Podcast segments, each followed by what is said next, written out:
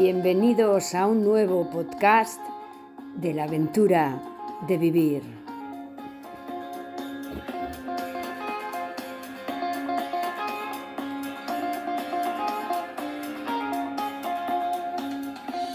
Hoy hablaremos de cuando la demencia entra en casa y entrevistamos a Natalie Pintos, psicóloga especializada en neuropsicología de las demencias.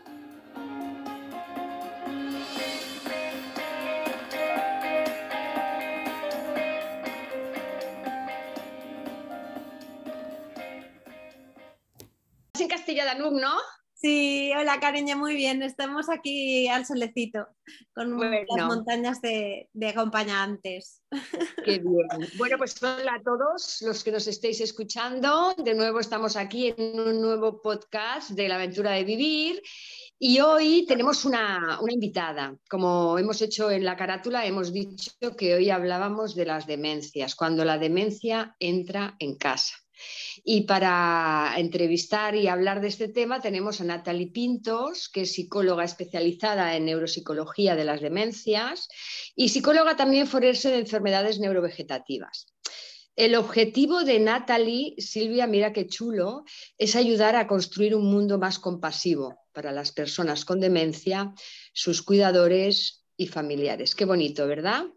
Mucho, además es un, tema que yo creo que todo el mundo le da miedo hablar de él, ¿no? Por, el dolor que, genera, solo mm. pensarlo, pero que es muy útil eh, divulgar información porque hay mucha gente que no sabe qué hacer ni cómo afrontar una situación así, ni a la vez hablarlo con alguien, ¿no? Que, que sepa cómo puede orientarlo para gestionar mejor una situación tan complicada.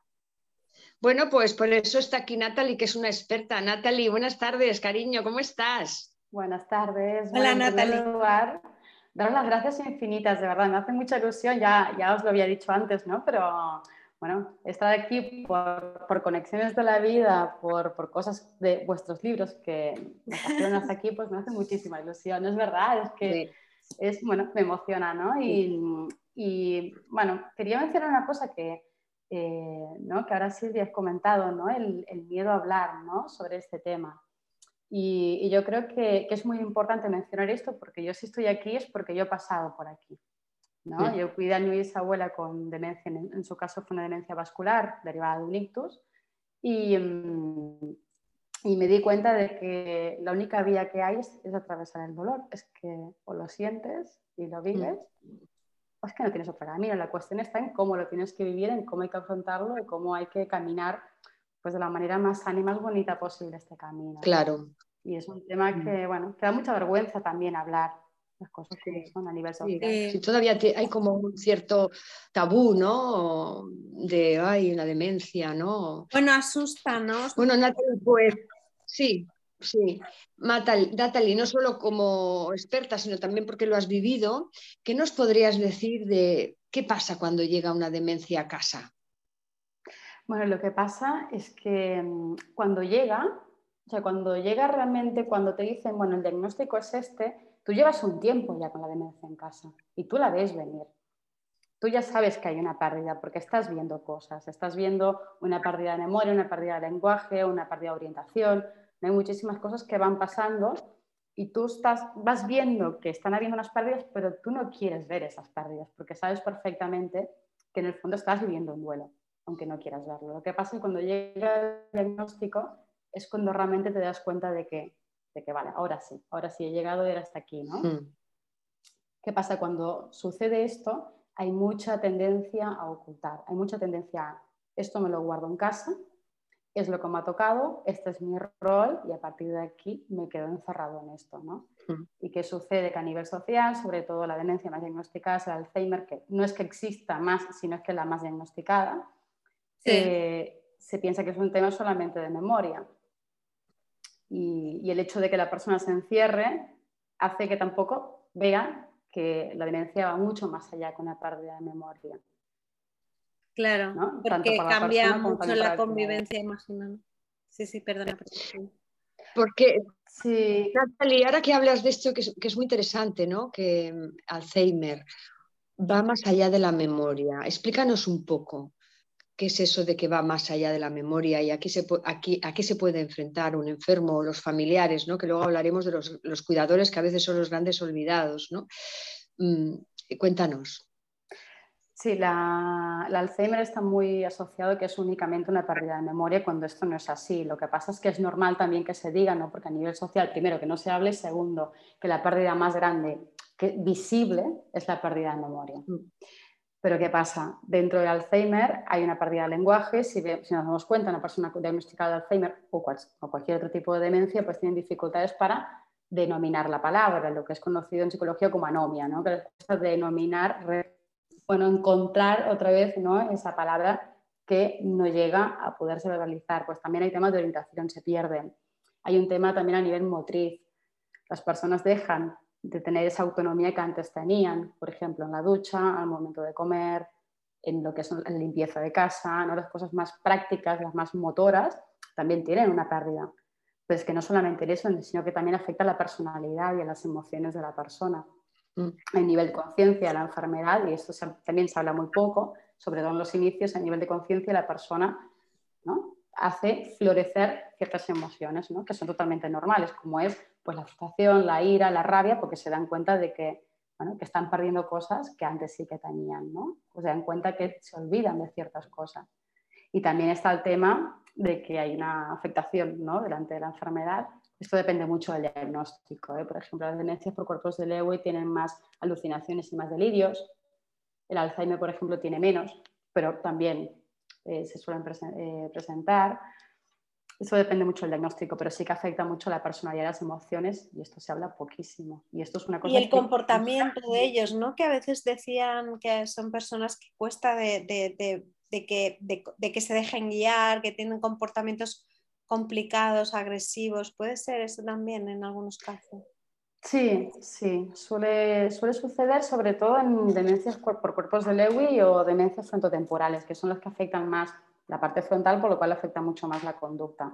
Pero a mí siempre me gusta dejar muy claro que también hay mucha parte de la conducta que también deriva de cómo la persona se encuentre en el entorno. Porque fijaros que nosotros, si estamos en un ambiente que es hostil para nosotros, pues ¿cómo reaccionaremos? Pues evidentemente ¿no? rechazando todo aquello que no queremos. Pues al final con las personas con demencia pasa exactamente lo mismo, ¿no? Lo que pasa es que tenemos que saber cómo acompañarles.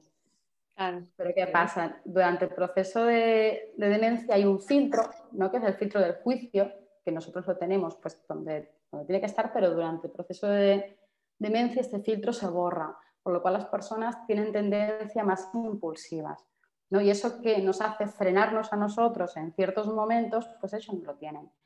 ¿Y qué pasa? Si nosotros a una persona con demencia le decimos, es que, que no te acuerdas, que eso ya me lo has preguntado no sé cuántas veces, que, ¿y por qué no me dices cómo se llama esto, el bolígrafo? Imagínate, no sé, cualquier palabra. pues todo eso al final hace que la persona se frustre y, se, y diga, ostras, es que todo eso ya no me acuerdo, ya no, lo puedo decir. Y en ese momento, como ellos tienen una alteración del lenguaje, pues no te dirán que se que realmente se sienten tristes. Porque no, no es que no quieran, es que no pueden por la propia enfermedad. ¿Y cómo reaccionan? Pues con conductas agresivas.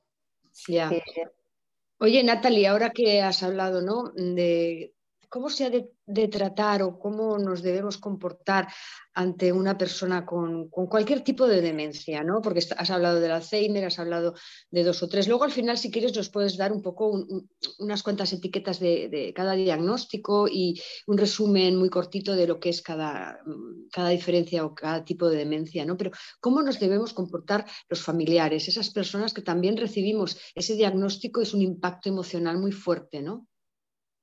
Bueno, yo siempre digo que en la receta de cuidar hay muchos ingredientes, pero el ingrediente más importante siempre es el amor. Ese es el primero, pero el primero y fundamental. Pero el amor de verdad, no el querer, porque es una persona importante para nosotros, no el amor en el acto de acompañar. ¿no? La empatía. Yo siempre digo que la empatía se nos queda un poquito corta, tenemos que ir un poquito más, más allá ¿no? y, y llevar a cabo la compasión. ¿no? ¿Cómo me sentiría yo si estuviese en el lugar de esa persona? ¿Cómo me sentiría yo si estuviese en mi barrio y encontrase mi casa? Y no supiese dónde está. ¿Cómo me sentiría yo si siento que me han robado la cartera cuando sabemos perfectamente que eso es un delirio, ¿no? Pero ¿cómo me sentiría yo si realmente pensase que mi familia me está robando? Cuando llegamos a interiorizar todo eso es cuando podemos también actuar diferente y acompañar de una manera mucho más bonita. Pero para llegar hasta aquí es muy importante que el cuidador se informe sobre la enfermedad, cómo evoluciona, dónde está y, hacia dónde va. Silvia, que, perdona. ¿Qué cosas no deberíamos hacer?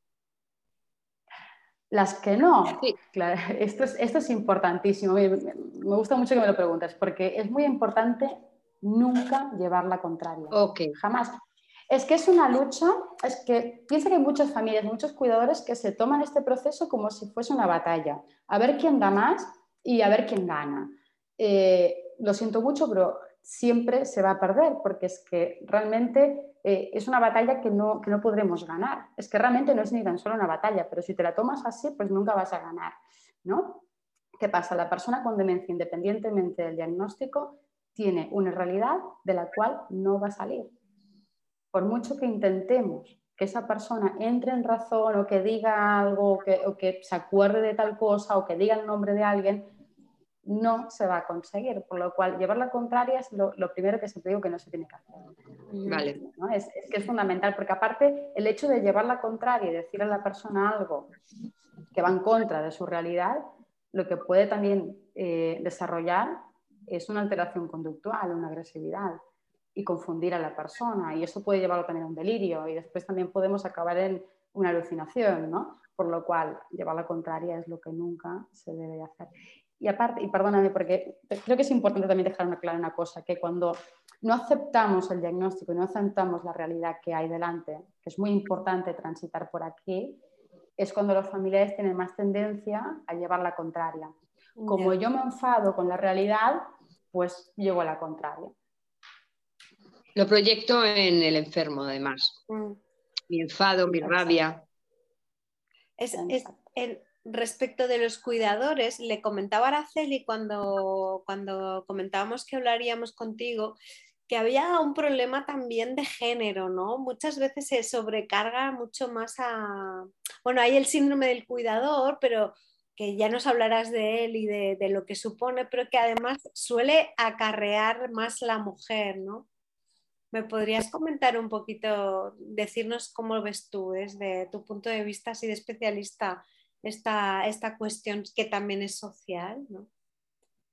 Sí, totalmente. Eh, quien, dentro de los cuidadores, quien más cuida son las mujeres. El género femenino es, es eh, el que está cuidando más actualmente, pero pero no solamente en casos de demencia, sino en general, en todo lo que implica el cuidar, el cuidado en general. ¿no? Pero hablando del tema de demencias, evidentemente la gran mayoría, ahora no me acuerdo el porcentaje, porque mm, ahora justamente lo estuve mirando por el Día de la Mujer, ahora ya hace unos meses, pero había cambiado, pero estamos en un 87%, si no me equivoco, si no recuerdo mal. Sí, yo em, hice un reportaje y era una, una, cifra muy alta, no recuerdo tampoco, lo podemos mirar si quieres. Sí. Sí, sí. Y, sí que es verdad que el hecho de que sea la mujer y que todavía esté implantada ¿no? esta idea de que la mujer tiene que ser quien cuide, hace que también a la mujer le cueste mucho derivar el cuidado. Hace mucho de, eh, implica mucho el hecho de que la mujer no pida ayuda, porque como me toca y me corresponde y es mi obligación y mi responsabilidad, pues no pido ayuda, porque qué vergüenza. Claro, qué vergüenza que yo me vaya por ahí a caminar a todo que me toque un poco el aire, que eso no es ningún lujo, por cierto. Claro, pero, qué miedo, ¿no? Al juicio, al qué dirán, ¿no? Y a olvidarte de, las necesidades, ¿no? Esto estaría un poco, por lo que decía Silvia, ¿no? El síndrome del cuidador. ¿Nos explicas un poco de qué va esto? Sí, el síndrome del cuidador quemado. Eh, esto es, eh, es un síndrome al final que pasan todos los cuidadores, que, los cuidadores principales, los que están en el hogar ¿no? Porque al final son personas que, yo siempre digo, ¿no? Cuando hay un diagnóstico de demencia, aquí no tenemos una persona enferma, tenemos dos. Claro. ¿no? Porque para mí el cuidador es mucho más importante que la persona con demencia, es que para mí es muchísimo más importante porque es el que no se ve y es el que tiene un riesgo muy alto también de una depresión o un trastorno de ansiedad. Sí, sí, sí, seguro. Por lo cual, claro, por lo cual eh, el síndrome de cuidador quemado eh, tiene un riesgo muy alto, las personas que cuidan como cuidadores principales tienen un riesgo muy alto de tener depresión y ansiedad, ansiedad sobre todo, más que depresión. Eh, ¿Qué sucede? Claro, son personas que están cuidando 24 horas. 24 horas, es que son personas que no paran de cuidar. Aunque sus familiares tienen un centro de días, que es igual, porque cuando están en el centro de día también están cuidando, porque están haciendo otras cosas. No se van a caminar, no se van a comer con una amiga, continúan en el rol, no paran. Por lo cual, eh, son personas que viven un estrés muy alto, un estrés distrés, que es el estrés negativo, y son personas que, eh, aparte de eso, pierden parte de su identidad. Pensar que son personas que dejan de lado muchas partes de sus valores para convertirse en una identidad totalmente descrita por, por, la propia enfermedad, por el hecho de cuidar de una persona con demencia. Y son personas que aparte de eso están, están con una carga física, psicológica y económica hay cargas que no se ven mucho. Mm. Pues la, carga psicológica es altísima, ¿no? ya no puedo más, es que ya no sé qué hacer y yo no pido ayuda porque no quiero, pero es que la necesito. ¿Y, qué tal, si entonces nos, nos, das? Nosotras siempre lo hacemos en los podcasts, ¿no? Pues unos tips o unos consejos para estas personas que nos estén escuchando, que están pasando por eso o tienen una amiga o una prima o una hermana que le está pasando, ¿no? ¿Qué pueden hacer? Yo para mí lo primero, lo principal es entender mm, dónde estamos, o sea, conocer la enfermedad, informarnos sobre la enfermedad, ¿no? Informarnos pero de verdad, no en cualquier sitio, que esta es la otra, ¿no? No en cualquier lugar, informarnos de verdad con profesionales que sepan sobre, sobre la enfermedad. En segundo lugar, entender que esto no se controla, que eso se gestiona. ¿no? Y cuando entendemos que esto no es un control, de hecho, bueno, en la vida no controlamos nada, la única cosa que controlamos son los pensamientos, ¿no? Y los pensamientos se acuestan, lo que no está escrito, ¿no? Por lo cual, cuando entendemos que esto no se controla, que eso se gestiona, ya estamos dando un paso mucho más allá, ¿no? Ya estamos dando un paso a comprender lo que está pasando y hacernos amigos de la enfermedad. También es importante encontrar personas que te escuchen. Y esto lo quiero dejar muy claro porque eh, muchas personas, más que muchas, yo creo que todas las personas que, que, acompaño o que he acompañado me dicen es que no tengo personas que me escuchen porque me dicen es que bueno, es lo que hay, es que es ley de vida, es que esto, mira, son cosas que pasan, es que con esta edad, fíjate, ¿no? Bueno, pero es que, es que esto no es así, ¿no? Entonces cuesta mucho encontrar personas que escuchen a los cuidadores. Y yo siempre digo que es muy importante hacer un listado de emergencia, ¿no? Es el listado de personas que tú sepas que tienen una empatía bonita, que te están escuchando, que te están acompañando. Porque hay personas que les cuesta mucho escuchar el dolor de otras personas, por el motivo, por el motivo que sea. Mm. Pues les cuesta, por lo cual es importante encontrar esas personas que escuchen y que estén contigo pues, para ir a tomar un café, para ir a caminar, para hacer cualquier cosa, ¿no? pero que realmente sean cosas que, que sean gratificantes ¿no? para ti, para el cuidador. También es importante que el cuidador tenga sus espacios, que aprendan a, derivar, que busquen esos espacios para hacer algo que realmente sea significativo para la persona. Es igual que sea ir a comer un día o ir a caminar o ir a la piscina, o... es igual, pero que a la persona le llene lo que haga. Y también es importante comprender que, y eso sí muy importante, comprender que la persona está en duelo. muchos cuidadores que no son conscientes de que están en duelo, porque el duelo está muy asociado solamente a la muerte y sabemos que esto no es así, que hay muchos tipos de duelo. Y los cuidadores cuando se dan cuenta de que están en duelo les choca, ¿no? Es como, no, yo no puedo estar en duelo, pues sí, ¿no? Que es, bueno, es el duelo anticipado, ¿no? Te anticipas a todo aquello que sabes que vendrá. Mm. Eh, y puede ser igual de doloroso que otros tipos de duelo. Claro, porque ya estás perdiendo en el camino. Sí, sí, sí, ya Es que hay, sí, hay una cosa en psicología que, que es conocido como, como, espejo roto. Sí. ¿no? Em, piensa que tú, y lo digo porque yo, yo, pasé por aquí, ¿no? Yo me acuerdo mucho cuando mi bisabuela no, no, me reconoció, el primer día que no me, que no me dijo mi nombre, me preguntó quién era, ¿no? Aquel día para mí fue un día bastante, bueno, conmovedor, ¿no? Me chocó bastante. Y, y me acuerdo que, que, en aquel momento me di cuenta de que ya la relación se había acabado de romper, ¿no? Y luego me di cuenta de que únicamente me conocía a raíz del amor. Pero para mí, aquella identidad mía que estaba relacionada con ella ya se había roto, porque todo aquello que ella me daba antes, ya no me lo podía dar. Hmm. Y cuando te das cuenta de eso, te das cuenta de que hay una parte de tu identidad, de aquello que te hacía sentir la persona, ya no te lo puede dar, vives mucho mejor el camino. ¿no? Mm. Y cuando eres consciente del dolor, de lo que conlleva, de lo que significa la enfermedad, de cómo poder tener esas herramientas para poder acompañar mejor, pues bueno, evidentemente eh, vives de una manera más sana este camino. Yo lo que creo que hay mucho en el, en el, síndrome del cuidador es el sentimiento de culpa también, ¿no? Como que te, te acompaña cuando haces estas cosas que realmente las haces para cuidarte y para poder seguir cuidando. Eh, te, suele acompañar, sobre todo en la mujer que ya está como muy inherente, un sentimiento de culpa. No sé si tú lo has visto esto también. Lo veo siempre. Lo veo, siempre. Es que es, la culpabilidad es la emoción que florece más en todo este camino.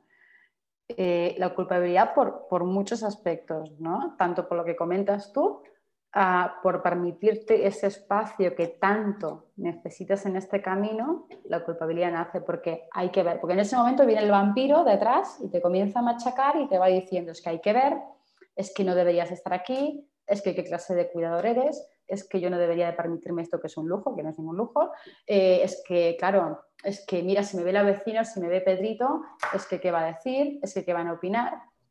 Y luego está la culpabilidad cuando haces algo que tú ves que, es un error, ¿no? Por ejemplo, en decirle a la, persona en algún momento eh, es que quédate quieto porque está caminando todo el día, quédate quieto, es que ya está bien, es que todo el día caminas, no sé qué, y ves que a la persona pues le afecta lo que le has dicho. Y en ese momento también nace la culpabilidad, por lo cual la culpabilidad acompaña en dos momentos, acompaña tanto cuando tú te dedicas un tiempo a ti, y cuando cometes un error directamente con la persona, que yo siempre digo que a ver que el error es una lección. Que si, si vemos el error como algo negativo es que nunca vamos a aprender en la vida. si vemos el error como una oportunidad. Claro, de todas maneras, aquí aparece algo que yo veo en consulta que es muy importante, Natalie, no, no olvidar que mm, muchas veces la impotencia de no saber qué hacer cuando una persona te ha dicho infinidad de veces lo mismo, como, como la persona no tiene instrumentos, es cuando sale ese enfado de lo que decías antes, ya te lo he dicho, que esto es un bolígrafo, ya te lo he dicho.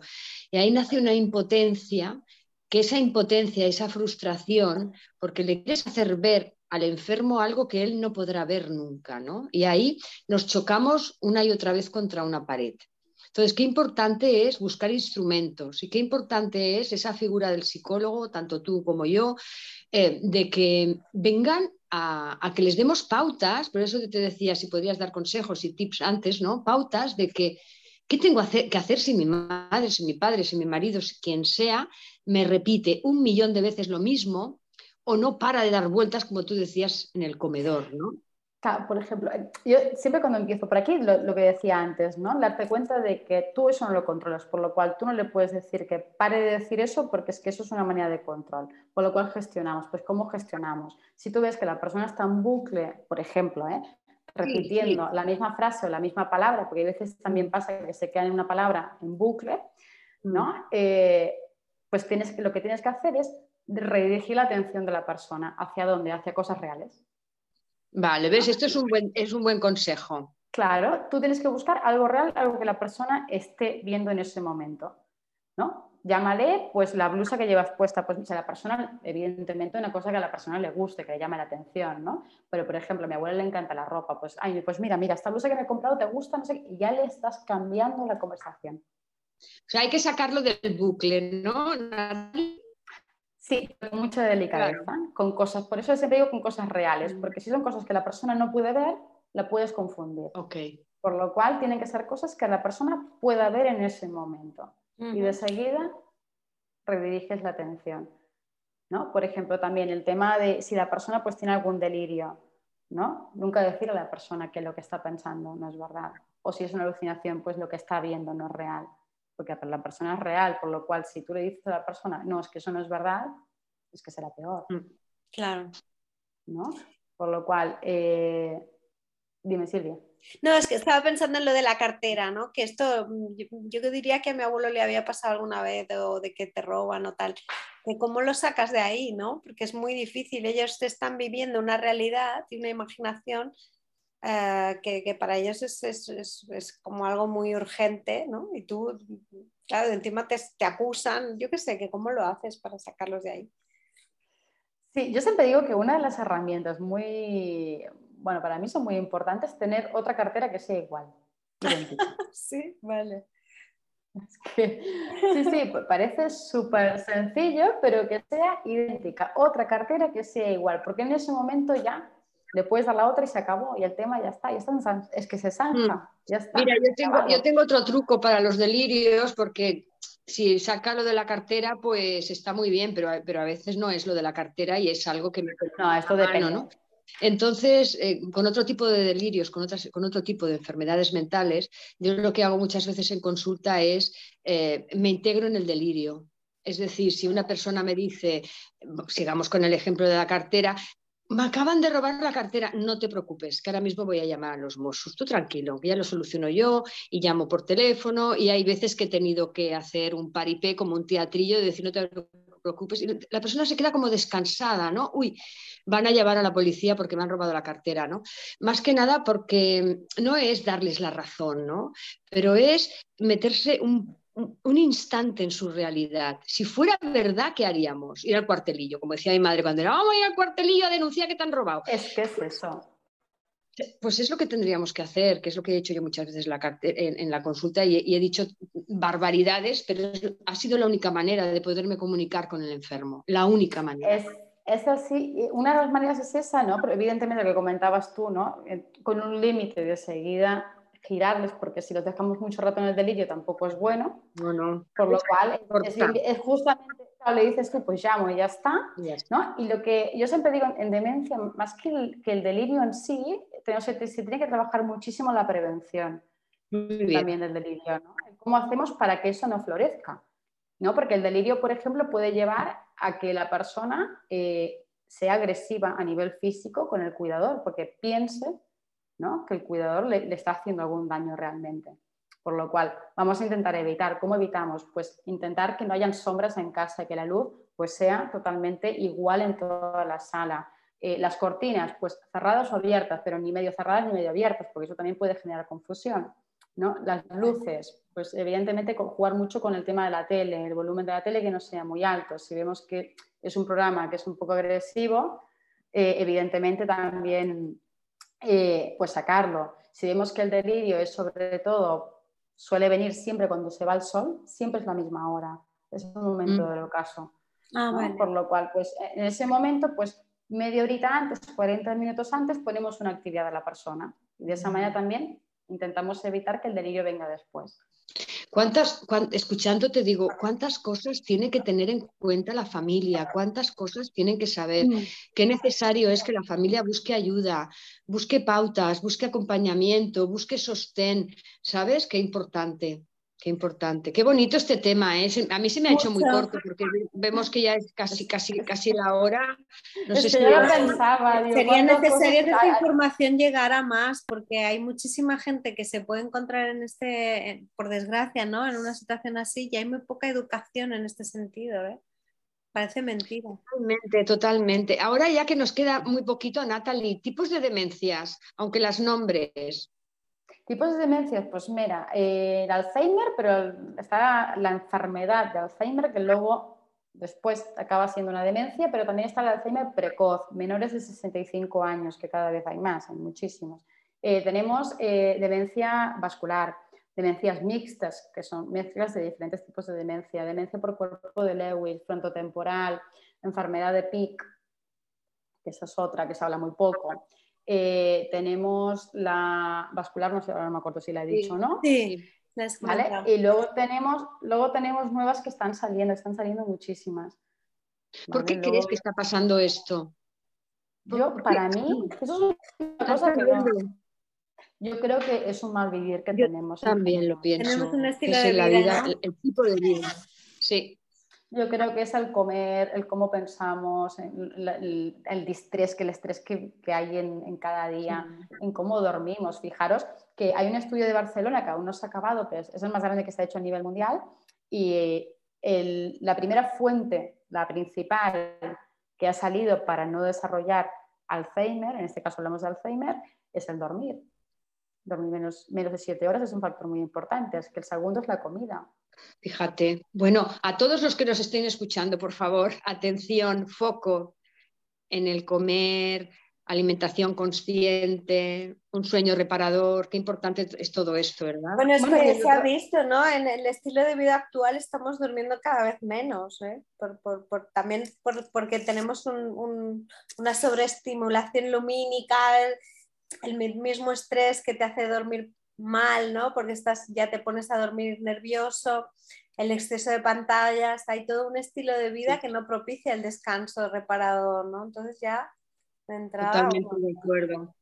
Bueno, nos vamos despidiendo, me, se me ha hecho, vamos, me ha pasado un suspiro, pero es que si no se va a el zoom. antes, de, antes de acabar, me encantaría poder dejar, nada, una cosa que para mí es muy importante, que es la meditación.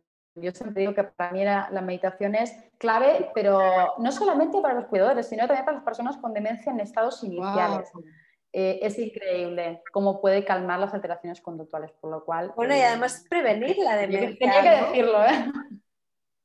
No digo que además previene la demencia, ayuda mucho ¿no? a, mantener el cerebro con un estado de salud y de neurogénesis, ¿no? Que ah. ayuda a prevenir los, la, sinapsis y todas estas cosas que necesitamos ¿no? para no volvernos locos. Qué interesante. Pues un día podríamos hacer un podcast sobre los beneficios de la meditación. Me encantaría. Ah, pues me encantaría. Bueno, pues a todos los que nos estén escuchando, que quieran saber más, que estén en, una situación como la que hemos descrito hoy, pues bueno, nuestra experta ya la habéis escuchado, Natalie Pintos, eh, la podéis encontrar en todas las redes, sobre todo en Instagram, ¿verdad?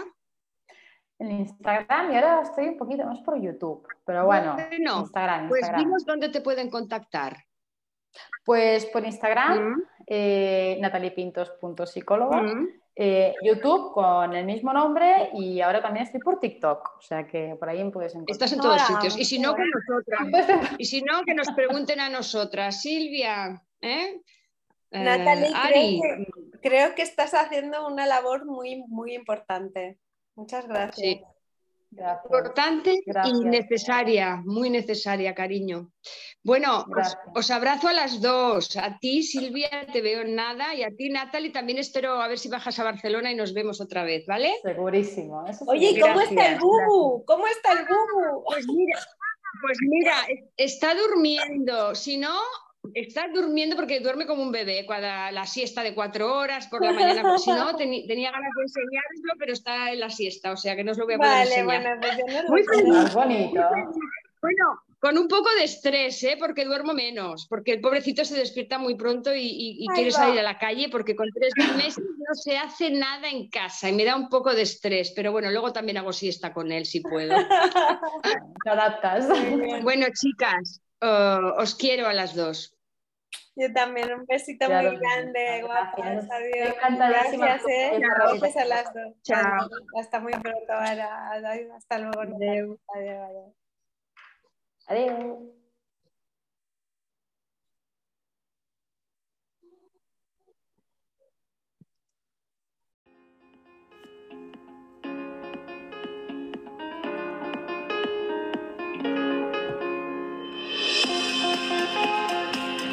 Bienvenidos a un nuevo podcast de la aventura de vivir. ¿Tienes síndrome postvacacional? Te damos las claves para superarlo.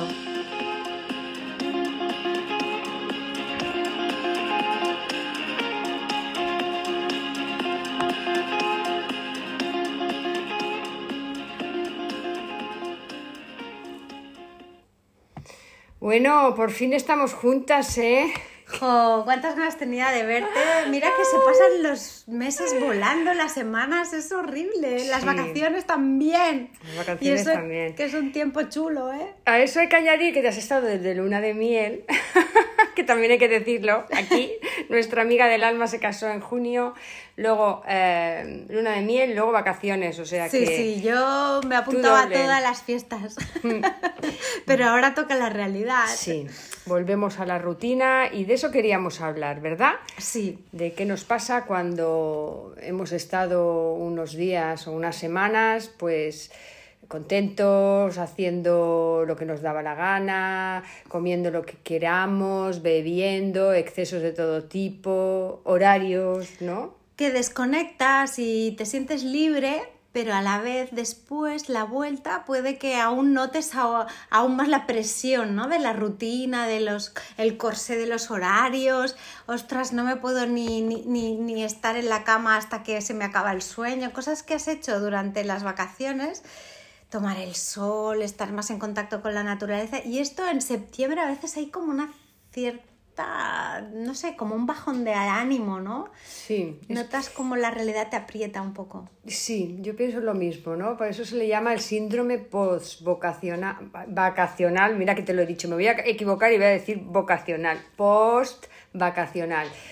Eh, que tiene una serie de características, ¿no? Pues eh, la habilidad emocional, que es subidas y bajadas del estado de ánimo, apatía, no duermes bien, no te apetece volver a trabajar, la rutina. Sí, es como una cierta tristeza, ¿no? Una cierta, ya no depresión, porque no es bien bien patológico ni mucho menos, porque ah, tampoco se trata de patológico. Pato, de, poner etiquetas de enfermedad a todo, pero sí que se siente uno con una bajada de ánimo, ¿no? Que puede durar más o menos y que yo no sé si tiene que ver también con una especie de cuanto más triste estás a la vuelta, también a veces tienes que pensar que mejor te lo has pasado, ¿no? A mí me pasa a veces que cuanto mejor me lo he pasado, cuando se para la cosa, reflexionas y dices, ostras, ¿por qué estoy así? Y es porque te lo has pasado bien y te sabe mal que se haya acabado. Claro, y sobre todo yo creo que a, a mí, ¿eh? A ti te pasa esto, a mí lo que me pasa es que yo que soy muy anárquica,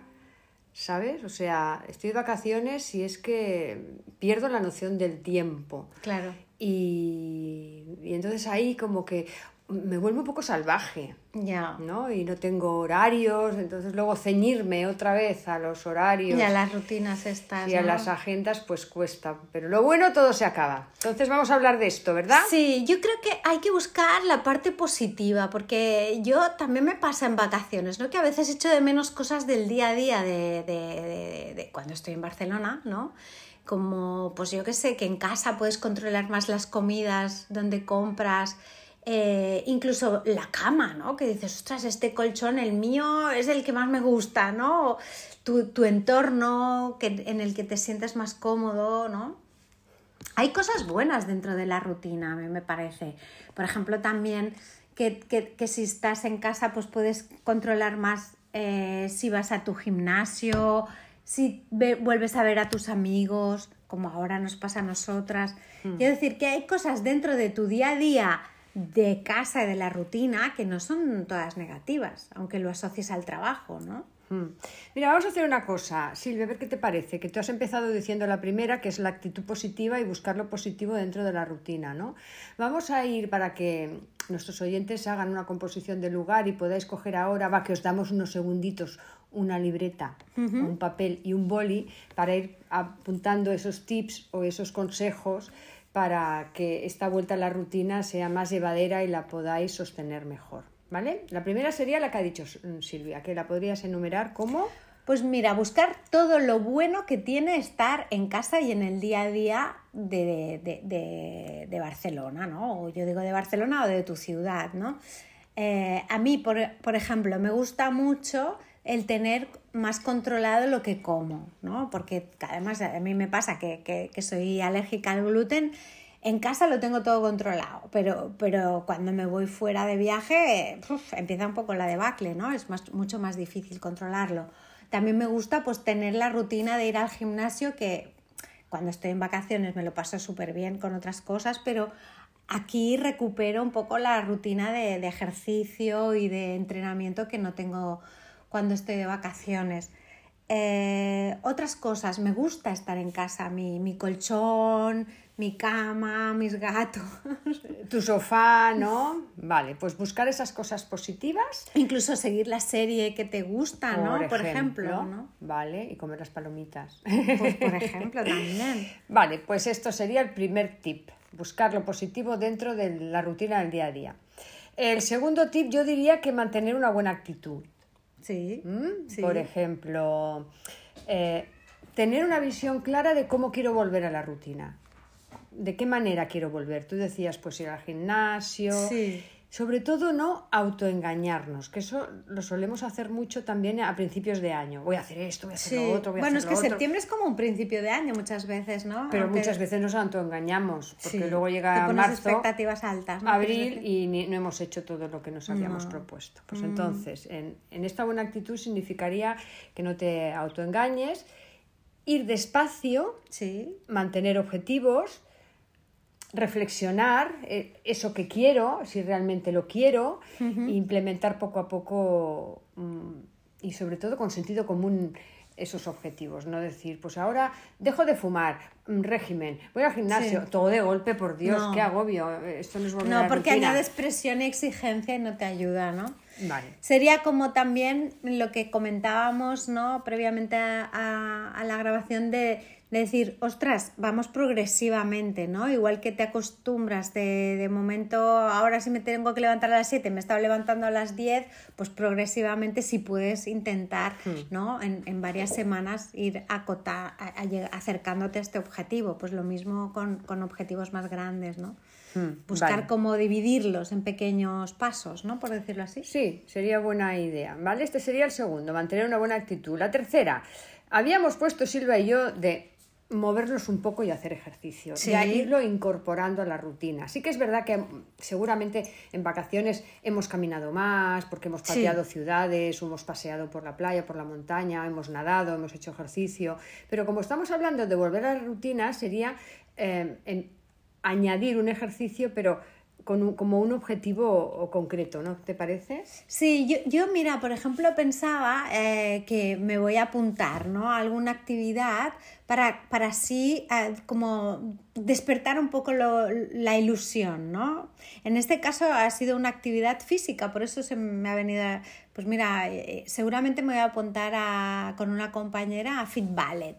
Pues yo que sé ¿Qué que es esto? pues mira, hacer todo, todo unas, ponerte en forma con, con la rutina del ballet, barra y ¿Qué tal. me estás diciendo? Qué divertido. Pues sí, no sé, y yo creo que esto de buscarte una actividad que te pueda despertar la ilusión, si es física, mucho mejor, porque parece una tontería, pero empezar por el cuerpo no es ninguna tontería. Ya lo hemos hablado otras veces, ¿no? A veces te, te- te enrollas en la cabeza y después si cambias Sí. las cosas corporales, ya también te cambian los pensamientos. Qué importante esto de mover el cuerpo, ¿verdad? Sí. Porque además esto de, mm, de hacer ejercicio o hacer alguna actividad física también es importante no solo para, para empezar una rutina, sino para los excesos de las vacaciones que hemos tomado Que unos excesos. sueles de- venir de con beber kilos de más, sí. más, de comer más. Sí, entonces, bebes y, y- y- bueno, bebes, no sé, Sí, beber, aunque bebes sea, y picas, ¿no? aunque sea Coca-Cola o Sí, bebida gaseosa, que el gas ya no nos estamos hablando solo de alcohol, que tomas más cervezas o más martinis, totalmente. ¿no? Vale. Otro punto, algo que también lo decimos siempre, ¿verdad, Silvia? Lo de cuidar la alimentación, ya que volvemos y acabamos de hacer excesos, pues cuidar un poquito la alimentación, ¿verdad? ¿Qué consejos podríamos dar aquí? Mira, yo, yo lo, un, un único consejo, yo creo que no hace falta hacer regímenes, sino al contrario, elegir mejor lo que comes. Eh, aumentar, hay expertos, eh, mucho mejores que yo, pero yo lo- solo con aumentar la fibra y eliminar los procesados, ya estás haciendo un montón, yo creo, ¿sabes? O sea, Mm. comer, claro, más fruta, más verdura, eh, intentar no abusar de la carne y, y si puedes privilegiar más el pescado y las proteínas vegetales. Pero, pero para mí, a mí lo que me está funcionando mucho es sencillamente aumentar más la fibra con- con- ah, incorporando, por ejemplo, legumbres en lugar de... mm, y, y más proteína, ¿no? Bueno, yo lo- es lo que yo llamaría, esto que dices me encanta Silvia, lo de la nutrición consciente, que quiero aconsejaros desde aquí a, a, a- Diego Arnold, que es mi profesor de cuando fui a hacer el ayuno sí, el que año te pasado. fue súper bien, además, sí, te está y- yendo muy bien. Sí, claro. está yendo muy bien. Yo hago ayuno intermitente desde hace tres años.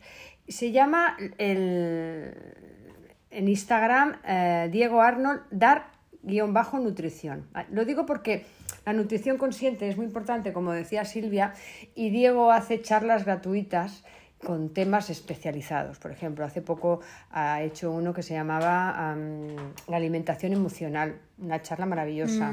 Luego el otro día hizo una de el agua, toda la información sobre el agua. Bueno, pues eso sería una forma también de empezar en la rutina Claro, con la y de motivarte, ¿no? Mira, Sí. voy a aprovechar la rutina para poder ordenar esta parte de mi vida que a lo mejor Hmm. tú puedes sentir que está desordenada, ¿no? Hmm.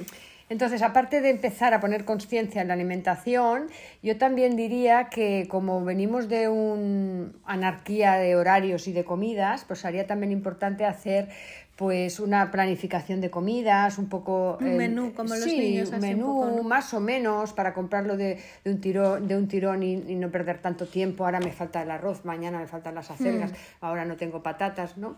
Y planificarlo, tenerlo ahí puesto en un sitio, ¿no? Como que te hace más ilusión decir, bueno, voy a comer esto, voy a comer lo otro, si te tienes que llevar tapes al trabajo, pues también prepararlos. Es que creo que es muy importante esta planificación y organización también de la comida, fíjate. Claro, porque te simplifica el día a día, eso está claro, y te rebaja estrés. Sí, sí, yo, yo también pensaba y- en algo que me hiciera ilusión, ¿no? Dentro, aparte de la actividad física. Por ejemplo, hay una cosa que, que aquí en Barcelona me hace mucha ilusión probar mm, y es a pasar, por ejemplo, una tarde eh, con alguien en, en un centro que, que, que pintas cerámica. Coges una pieza de cerámica, la pintas y después te la meten en el horno. Quiero decir, pequeñas cosas en las que hagas, por ejemplo, manualidades o al- algo que te pare la cabeza. Es decir, tener tiempo para ti, tener un tiempo de calidad, ¿no? Buscar cómo puedes tener un tiempo de calidad para ti. Vale, este sería otro tip. Muy Este sería otro ¿eh? tip, sí. El, eh, Que puede eh, ser también cocinar, ¿eh? Pero yo Sí. en, en este caso, por ejemplo, me apetecía mucho esto, ¿no? Sí, eh, a este le podríamos decir, hoy decir, le podríamos llamar un poco, pues buscar nuevas ilusiones, nuevos proyectos, nuevos objetivos, actividades, cada uno lo que quiera. Sí. Esto que dices me encanta, ¿eh? esto también. Eh, las dos cosas que vas a hacer me gustan mucho. Sí. Sí, sí, sí, sí. Yo también tengo que buscarme algo, no sé qué, pero tengo que buscarme algo porque como tú y yo tenemos tantas cosas por hacer también. Claro, es que nosotras nos- nos ponemos deberes solas, ¿no? Sí. Esa, esta, esta es la Sí. otra. Pero, pero que, que también los disfrutamos, ¿eh? Esta es la, la parte buena. Eh, yo lo- yo lo, que, lo que se ha visto en muchos estudios es que las personas que tienen tiempo para sí mismas, aunque sea una hora a la semana para ellas mismas, si puede ser una hora al día, muchísimo mejor, ganan, ganan estado de ánimo, o sea, ganan, sienten que su vida es de calidad, ¿no? Su día a día es de calidad. Y a veces puede ser, si tú estás muy sola, pues buscando una hora al día para estar con alguien, y si es al revés, si estás siempre con gente, pues a lo mejor al contrario, ¿no? Buscar una hora para estar a solas contigo. Es que depende de cada caso esto, ¿no? ¿Qué es lo que a ti te nutre? Tiempo que te nutra. Y eso no es fácil a veces de saber qué es lo que te nutre. No, para eso, bueno, en este tipo os diríamos que paréis un momento, reflexionéis y qué necesito yo, ¿no? ¿Qué me apetece? Además, ¿qué me hace ilusión? La palabra ilusión, que la estamos repitiendo bastante hoy, creo que es necesaria buscar eso que, que nos dé la chispa, ¿no? A la vida, decir, ay, me apetecería hacer esto, ¿no? Y, y- y en esto de encontrar espacio para ti, para nutrirte, pues talleres, actividades, cursos, lo que sea. Aprovecho, ya que estoy hablando de talleres, para recordaros que yo tengo dos cursos de crecimiento, em, empiezan en octubre, los dos y acaban en junio. Uno, Escena Vital con Violeta Andreu, que es de teatro terapéutico, es un viaje al interior a través de, de- de actividades de, de teatro, y el otro de crecimiento personal, tipo y están. O sea y si ahí queréis- encontraréis un espacio, encuentro yo, para sosteneros, que es maravilloso, un espacio para, para uno mismo y para tener un grupo que te sostiene, que es maravilloso, y de creatividad. O sea, me parece, bueno, fantástico. Si queréis me escribís y os informo de cualquiera de los dos, ¿vale? Pues bueno, este tip sería también muy interesante y muy importante, ¿no? Sí, buscar algo que te ilusione para compensar la desmotivación que puede haber en esta, en este mes, ¿no? En el que, claro, también tenemos muchas presiones laborales, el entorno social nos, no nos ayuda. Y, y yo lo que me recuerdo a veces también es que, y lo comento con mucha gente, a veces sentimos que es algo personal lo que, lo que nos pasa, ¿no? De sentirnos mal con la vida que llevamos y tal, pero también tenemos que, desresponsabilizarnos un poco porque hay un entorno social que no siempre acompaña como toca mm. y un entorno laboral que no siempre acompaña como toca mm, ¿no? este proceso de, de, de, de hacernos felices o de sentirnos mm. satisfechos. Es decir, al contrario, que, nos exigimos mucho, pero cuando ya nos están exigiendo y a lo mejor tocaría un poco aflojar, ¿no? En alguna sí, parte. Mira, a mí se me está ocurriendo ahora que dices esto de, de otro tip que lo pensamos el otro día hablando tú y yo, de reducir un poco la agenda y ser flexible con la agenda, ¿no? Y de... Mm, tenemos un horario de trabajo que ahí puede haber, como tú dices, mucha presión por el entorno. Y no, y si tienes niños y todo, ¿no? o nuestro sí, autoexigencia, ¿no? Y luego parar, o sea, se ha acabado esto y allí ya sí que tenemos que empezar a ocuparnos de los niños o de la casa y si es espacio también para nosotros mismos mejor, ¿no? Entonces ser flexible con la agenda, que no la llenemos de golpe, como acabamos de venir de vacaciones, todos los días de cosas. Tengo mil, mil cosas. Sí, y quedar con mil personas a la vez, y porque esto crea más estrés y de lo que se trata es volver a la rutina sin estrés, ¿no? Buscar y crear espacio, ¿no? ¿Te parece? Sí.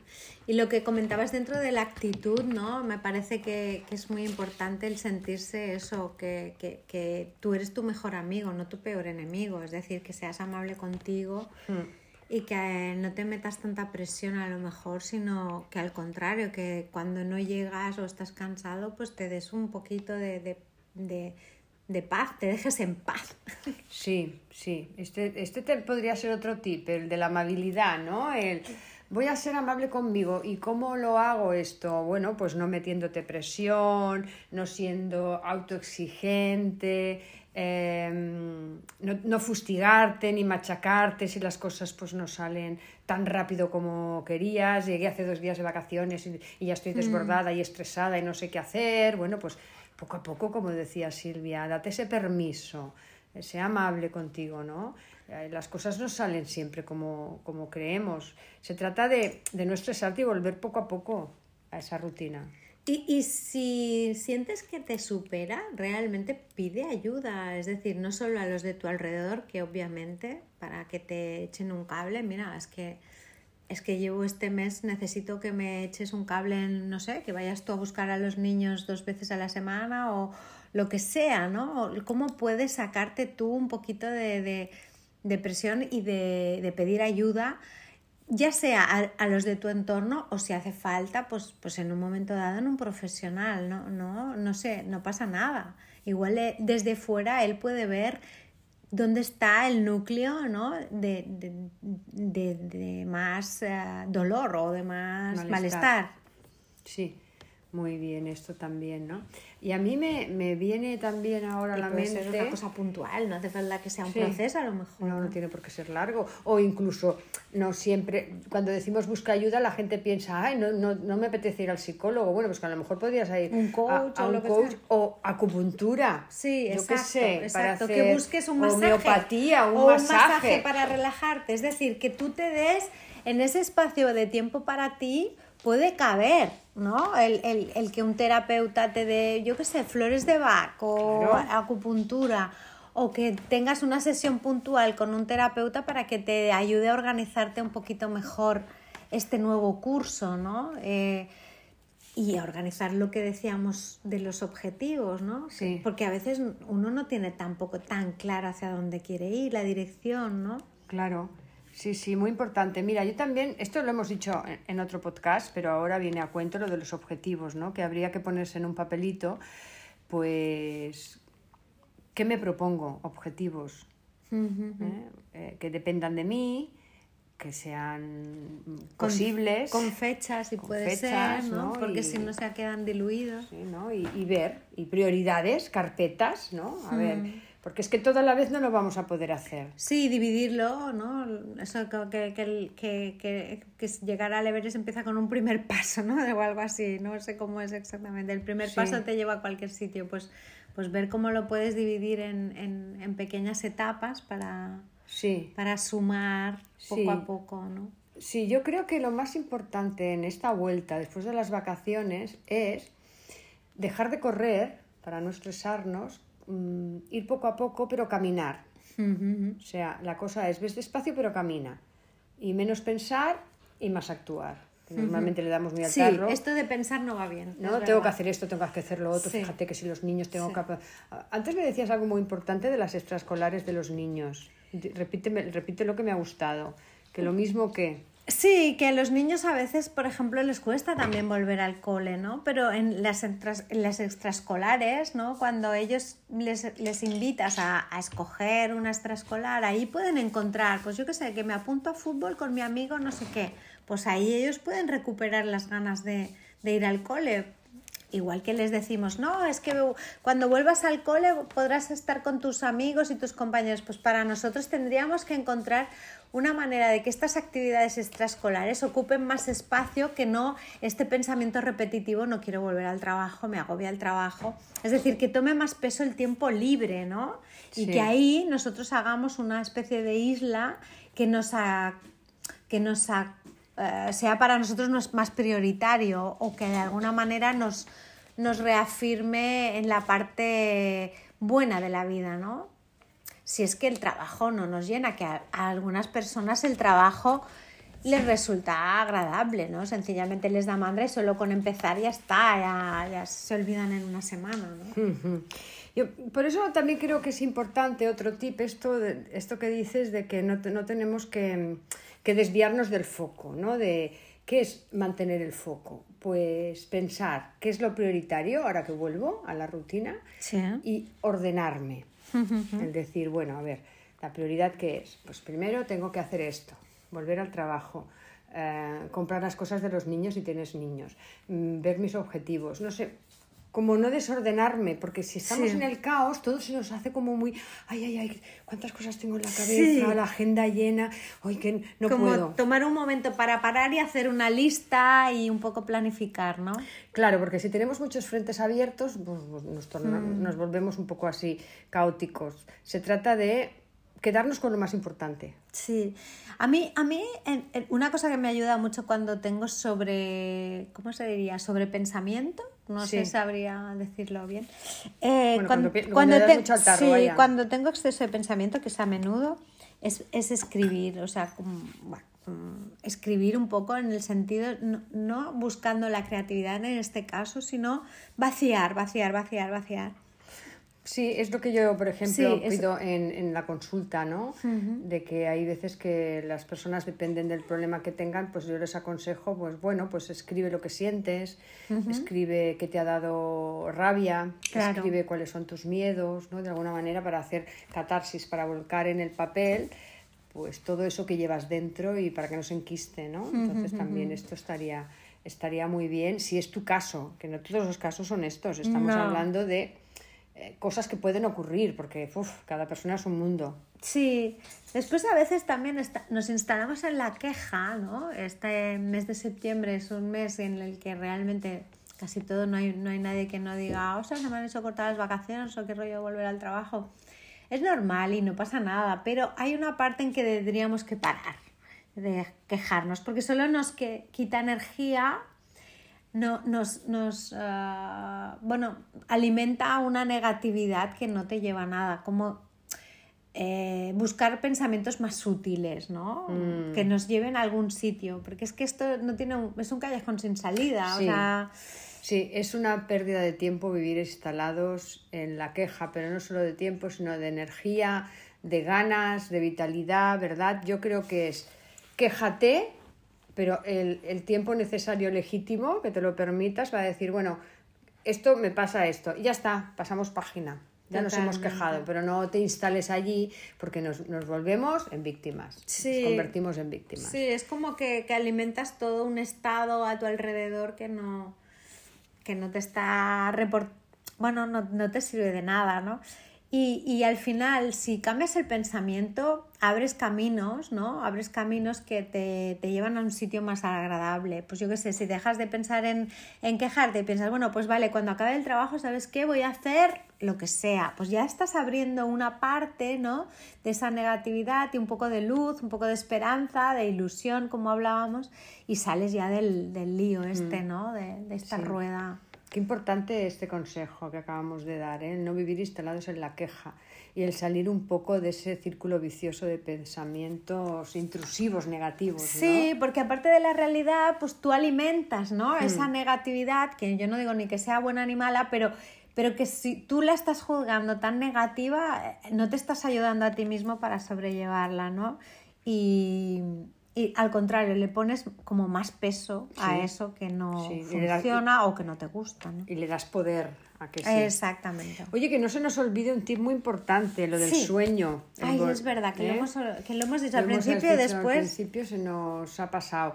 El retomar las horas de sueño saludable que le hemos mm. eh, dicho nosotras. ¿Por qué? Porque venimos de mm, trasnochar, levantarnos tarde y entonces tenemos que volver un poquito a Mm, a esa rutina de, dormir un poquito antes, cenas ligeras y volver a, ese sueño que, además debería ser reparador, que no siempre es así, cuidado, ¿no? Es que si no dormimos bien, ya vemos todo del revés. O sea, y más a partir de una edad, yo creo que es. Bueno, yo creo que a cualquier edad, pero mm. cuando yo ahora de que me mm. voy haciendo mayor, lo que noto es que si no descanso. Ay, sí. Todo lo veo negro. Es que te levantas ya con el pie izquierdo. Vale. Sí, no rindes igual, entonces todo es, una, todo es un peso añadido. Así mm. que buscar las maneras de, dormir bien. Mm. Eh, una, un consejo, ¿no? Eh, el, ejercicio de nuevo aquí es, es básico. Y si no, pues buscar a ver si en la farmacia, no sé, melatonina. Yo no soy médico, ¿eh? pero, pero buscar un remedio, eso buscar la manera de, solucionarlo mm. me parece súper importante. Mm. Horarios regulares, cenar ligero. Mm. Yo creo que, poner aquí una rutina, como un patrón de rutina, va muy bien. Por ejemplo, ahora ya poquito a poco, como decía Silvia, irnos acostándonos antes eh, preparándonos, preparando el cuerpo para ir a ese sueño con un ritual que es eh, lavarte los dientes, cepillarte el pelo, lavarte la cara o ducharte, lo que tú hagas. Y sobre todo, no llevarte el móvil a la cama, que tenemos mucha eh, costumbre, ¿no? De lo último que hacemos es mirar el móvil y dejarlo en la mesilla de noche cuidado con, las eh, pantallas que esto que desprenden destellos porque además sí la luz azul está no va bien. que, te hace bueno te, te, inhibe la, producción de melatonina que es la hormona que, induce al sueño. Esto está está muy muy claro. Sí, incluso en los niños es esencial no tomar excitantes antes de ir a, a dormir cenas ligeras, horarios y rituales y ya sí, intentar que la, habitación esté a una temperatura agradable, que, esté mm, las, persianas, ¿no? que la luz no, y el ruido obviamente no, no te perturben.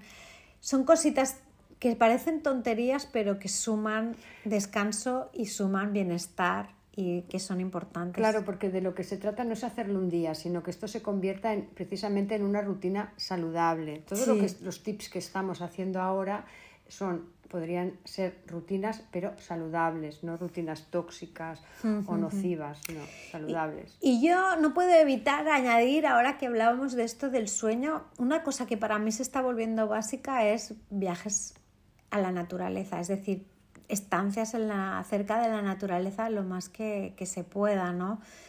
A mí me renueva mucho y, creo que mi organismo se, se libera mucho de estrés, la, la, cabeza también para mucho. Es, decir, un entorno natural te da una relativización, ¿no? De, Sí. Y además como que te nutres, ¿no? De algo más que son los sonidos de la ciudad, etcétera, ¿no? Sí. Esto también me, viene a la mente el de aligerar un poco el peso mental. Exacto. Es, decir, es que la carga mental es mucha, ¿eh? y en las mujeres más, que se ocupan de 40.000 cosas, ¿no? el, el, aún hay un poco el patrón este de... Sí, de que tienen más peso, ¿no? Ellas que ellos, aunque sí que es cierto que cada vez hay más, más hombres que se reparten el peso por igual, ¿no? Hmm. Menos mal que ha llegado ese momento, ¿no? Pero yo me refería también a, a ese... Me ha venido porque cuando has dicho tú, ¿no? Lo del contacto con la naturaleza, Sí. que allí como que nos nutrimos de ese aire, de, de esa vista, de, de todo, ¿no? Pues eso sería como un vaciado, ¿no? Un vaciado mental, Exacto, ¿no? un reset, sí, sí, sí, que si no puedes ir a la naturaleza, pues por ejemplo, una forma de, de hacerlo en casa es pues moviéndote en casa, que ya hemos hablado del ejercicio, Sí. meditando en casa Exacto. y por favor, menos teléfonos y menos tecnología. Totalmente de acuerdo. Sí, ¿vale? sí, sí. Esto creo que es esencial. Yo los días Sí, que este veces- verano Ya, he estado sin, sin móvil, es que lo he notado un montón. He entrado muy poco a las redes y solo para poner eh, cosas de mi, de mi perro y de dos fotos que he estado en Andalucía. Quiero decirte que se nota muchísimo, ¿no? La carga Bueno, es mental. que yo a veces cuando veo el tiempo que ha pasado usted en el dispositivo, estas aplicaciones que te Sí. salen, es que me asusto, ¿eh? Claro. No, claro. Yo la primera, o sea, llevo... Y cuidado con los que tengáis hijos. ¿Eh? Ahora que vuelven a la rutina también, de- de que tengan que tener un horario para la tablet o los que tengan móvil. Eso es esencial. Si queréis, eh, re- re- en esta reentré a la rutina, ¿no? también poner una rutina de tecnología sería muy saludable. ¿no? Sí, un horario de tecnología y, y que, por ejemplo, en las comidas no, no haya móviles sí. ni tablets, porque la comunicación ya se pierde bastante. ¿eh? Si encima lo dejas que esté cuando hay gente comiendo reunida o, o cuando estás con otras personas, intentar aparcar el móvil sería... A mí, no sé, no sé a ti si te pasa, ¿no? Porque eh, mm, sí, yo voy a un restaurante y veo a las parejas que ni se miran a la cara Sí, y que, que cada, cada uno con una está con su móvil y me parece tan triste, No, no, pero tan es. triste. Entonces vamos a, a poner más conciencia en eso, ¿no? Sí, no, y, y es que yo creo, eh, no sé si lo he dicho otras veces, ¿no? Pero lo comentaba con alguna persona hace recientemente y no sé si lo he dicho aquí. Yo creo que el móvil nos está quitando un tiempo para pensar en ti mismo, ¿sabes lo que quiere decir? Es como Mm. que ese tiempo que pasas mirando las redes o las pantallas, y lo decimos nosotras que, que estamos emitiendo contenido para las redes, claro. Sí, pero tenemos un horario. Pero al menos eh, si no lo controlas es que se te come y, Aparte- y es un tiempo que pierdes de otras cosas. De, de ti claro, mismo, aparte para yo ti tengo, mismo. ahora que te escucho, a mí me llega que estoy más en las vidas ajenas que en la mía propia, ¿verdad? Sí, sí, puede Porque te enteras de todas las vidas, bueno, de y lo no, que, de y- lo que y no piensas en ti mismo. No, no, y, te, y, sales Te de distraes, te distraes. ti. Sí. No, no, parece como un anestesiador, ¿no? Un Hmm. anestesiador de vidas, ¿no? Sí, bueno, hay, pues hay que ir con cuidado. bueno, no sé, ¿te ocurre al- algún tip más? Pues, mm, a ver, déjame repasar, pero yo creo que lo hemos dicho todo. Esto de la progresión. Bueno, ver cómo, cómo esta ansia de libertad que nos han dado las vacaciones eh, podemos transformarla y no sentir que la perdemos del todo Mm, en sí. septiembre, porque al final tú eres el dueño de tu vida. ¿eh? Eh, hay un tiempo que quizá, ¿vale? No lo puedes controlar todo, pero tampoco en vacaciones eres eh, libre del todo. Así que buscar que la libertad también es interior, ¿no? Y, y- y uno la puede encontrar de muchas maneras, no solamente eh, liberándose del, de, de- de- la, del, Del trabajo, corsé, del del- corsé o del trabajo, ¿no? Sino que, que uno es también la actitud que está cultivando hacia estas, Mm. eh, eh, estas cosas. Sí. Y siempre cualquier momento puede, puede tomar un cambio de rumbo, Mm. aunque sea algo que, que supone un esfuerzo, claro. Hmm. Bueno, poner conciencia y atención, ¿no? Eso que nos hace sentir libres, ¿no? Hmm. Y llevarlo a cabo. Eh, esta semana mm, me escribió un- una persona que hice un vídeo donde dije, si queréis algún tema, y me escribió una persona y me dijo que a ver si podíamos hablar de la soledad. Nos queda poco tiempo, podríamos hablar un poquito de la soledad y Venga. luego hacer un podcast Sí, de los más distintos, adelante, más adelante de los Sí. distintos tipos de soledad, porque hay varios Sí. tipos, etcétera, ¿no? Pero ahora para esta persona, para darle un, aquí unos consejillos terapéuticos, ¿no? Para que se sienta escuchada, que me acuerdo mucho de ti, Silvia. eh, ¿Qué podemos decirle? Mira, yo volvería a recuperar esto que decía de la libertad interior y de que hay una parte en la soledad que la soledad es algo interior, no, no, no es algo exterior. Tú puedes estar solo y no sentirte solo y puedes estar rodeado de gente y sentirte el, la persona más sola del aislada completamente, ¿no? Mm. Es, es, al final un sentimiento, es algo interior. Eh, para mí la soledad puede ser algo muy agradable, porque a veces yo, si no, tengo tendencia a perderme en los demás, ¿no? Entonces, para mí la soledad hay momentos en que la agradezco muchísimo. No soy una persona solitaria, pero sí que la necesito de vez en cuando para retomar el contacto conmigo mismo. Pero hay personas que para quienes la soledad es, como un vacío, una sensación de que han perdido.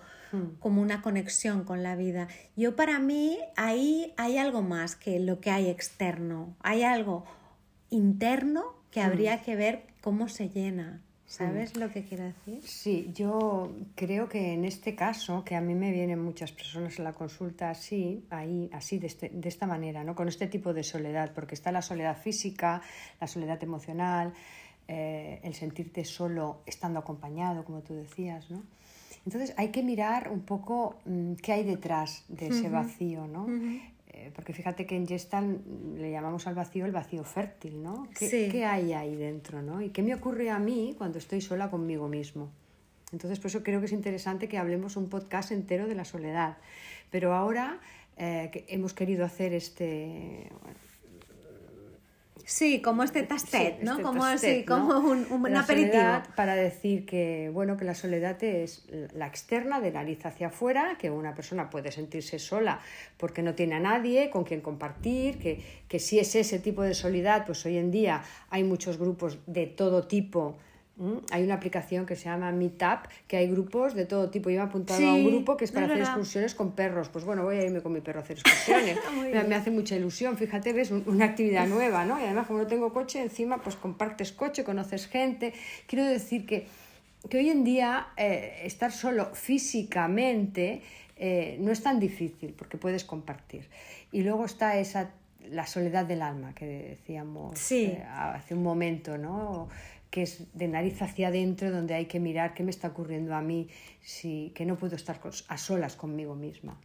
Es que, a ver, eh, soledad, o sea, no sé, hay algún poeta que comentaba, algún filósofo, nacemos y moremos solos. Eso, la soledad es inherente al ser humano mm. y a la existencia misma, ¿no? Lo que pasa es que yo creo que cuando la soledad duele, hay una parte de, también de, herida, ¿no? Herida que habría que mirar, ¿no? Es cierto que, que hay gente mayor que se siente sola y realmente sufre mucho porque se siente en una parte abandonada. O sea, es que es complicado, ¿no? Generalizar, hmm. pero, pero en muchos casos de gente de mediana edad, y no digo porque hay gente mayor que no para de, moverse y hmm. nunca está sola, ¿me entiendes? O sea, es que es, hmm. complicado de, generalizar. De generalizar.